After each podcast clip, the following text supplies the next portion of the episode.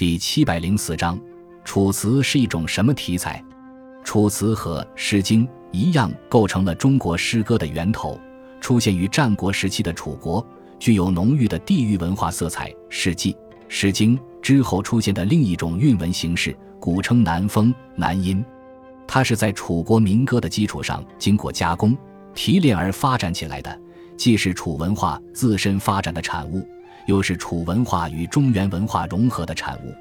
由于楚国地处南方，所以楚文化始终保持着强烈的自身特征，充满了奇异瑰丽的浪漫色彩。楚辞多用长短句，章法多变，充满了奇异的想象，常常取材于楚国的神话传说。鬼神、山水等充满了浪漫色彩。楚辞是用楚国方言来吟唱的。隋唐以后，楚音失传。楚辞的代表诗人是屈原，他的代表作是《离骚》，同时也是我国古代最长的一首抒情诗，所以楚辞又被称为骚或骚体。除了屈原外，楚辞的代表人物还有宋玉、景差等。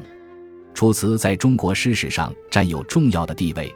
开创了我国诗歌的浪漫主义流派，他打破了《诗经》以后两三个世纪的沉寂，因此后人将《诗经》与《楚辞》并称为风骚。